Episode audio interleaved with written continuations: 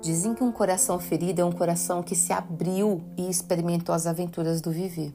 Tanto quanto os prazeres, as alegrias, as dores e os sofrimentos, eles fazem parte da vida, fazem parte de quem a gente é. Eles nos tocam, nos moldam e nos ensinam como lidar com a realidade em diferentes dimensões.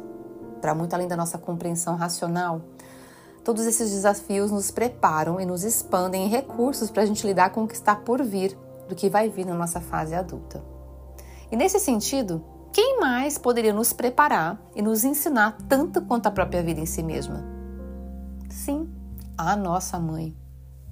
No cheio e no vazio, na presença e na ausência, nas potências e nas impotências, nos excessos e nas faltas. A gente vai ver o rosto da nossa mãe expresso nas muitas faces da vida. Eu sou Cristiane Correia, sinta-se muito bem-vinda ao Círculo Criativo de Audioleitura do Magia Pessoal. Eu acabei de narrar um prefácio escrito pela autora Daniela Migliari e ela está abrindo o livro Uma Nova Mulher, Curando a Conexão Mãe e Filha, da autora Lari Pedrosa. A Lari Pedrosa é uma terapeuta de constelação familiar, uma estudiosa das conexões da mulher, mãe e filha, e acabou escrevendo esse livro sensível, espiritual e necessário. Escolhi esse livro para abrir nosso ciclo de leitura de março, celebrando o dia 8, o Dia da Mulher, alunação pisciana. Eu sempre abro o ciclo de leituras numa lua nova, a gente aproveita essa leitura energética para aproveitar melhor o conteúdo mesmo de cada livro. E a gente vai se aprofundar nesse livro que parece ser tão sensível, tão espiritual, tão emocional como é a alunação pisciana. Eu vou aproveitar aqui e vou ler a carta a mãe, que a Larissa escreveu aqui na introdução do livro. Segue comigo. Minha querida mãe Eleusa, você abriu a porta para que eu entrasse na vida e disponibilizou o seu melhor amor. Foi suficiente. Basta olhar para mim. Todos os dias eu recebo de você a maior herança que uma filha pode receber da mãe, a cura como mulher. Eu quero te dizer que nenhuma filha espera a morte da mãe com tranquilidade e nem a vivência pós-morte com alegria. Então, eu estou aprendendo aqui a deixá-la no seu destino com tranquilidade e aprendendo a seguir o meu com alegria. Eu tenho você, mãe, viva no meu coração. Muitas mulheres chegaram depois da sua morte e eu lhe sou grata por isso, porque aprendi a concordar com um amor que vai muito além da nossa materialidade e ressoa em outros abraços, sorrisos, olhares, lágrimas entre o elo mãe e filha. Com essas outras mulheres, aos poucos eu estou aprendendo, mãe, a me despedir de você. Eu sinto o amor crescendo em mim livremente e a nossa história vai fazendo sentido no meu destino. Conectar com a minha essência de mulher vai tomando a forma de quem eu sou para a vida. E agora eu olho com amor para tudo que é seu dentro de mim. Saiba que eu quero te dar a vida mais bonita de todas, porque quando eu fecho os olhos eu ainda ouço a sua voz falando: Filha, eu encontrei o amor em você e minha vida vai continuar depois que eu me for porque você é a minha história e a história do seu pai. O meu corpo não aguenta, mas você sou eu, então pode ir agora e me dê uma vida linda.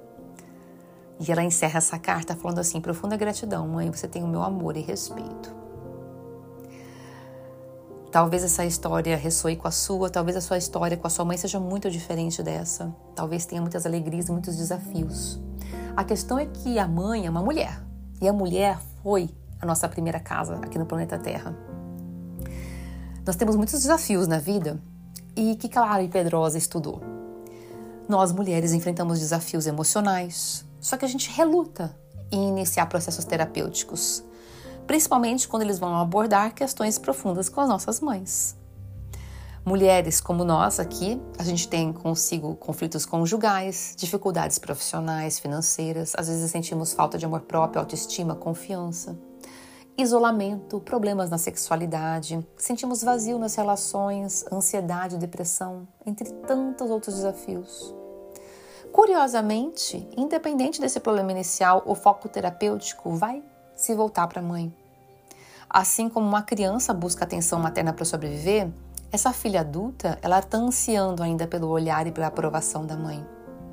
E por mais compreensível que seja a limitação da mãe em estar sempre presente, atenta à necessidade da filha, essa falta de atenção gera decepção, punição e vai ter consequências no universo adulto da filha. o que é que nós, como adultas, agora podemos fazer para curar essa conexão que deixa tantas, tantas consequências, tantas marcas, e como que a gente pode fazer para evoluir junto nesse amor. Essa é a proposta do livro da Lari Pedrosa, ele foi escolhido com muita intuição, com muito amor para ancorar esse ciclo de leitura, e tô deixando aqui uma degustaçãozinha para você saber e ficar curiosa para estar com a gente nesse mês de março, acompanhando a narração desse livro 12 a 13 minutinhos por dia que eu gravo o nosso grupo exclusivo do Instagram, do Telegram, perdão, do Telegram do WhatsApp. Junto com um grupo de mulheres afinizadas, nós estamos aqui buscando nossa evolução pessoal e deixo esse convite para você, para você acompanhar esse livro junto comigo. Gratidão por sua escuta atenta aqui. Te espero lá, tá? Começa 8 de março, auspiciosamente 8 de março. Namastê.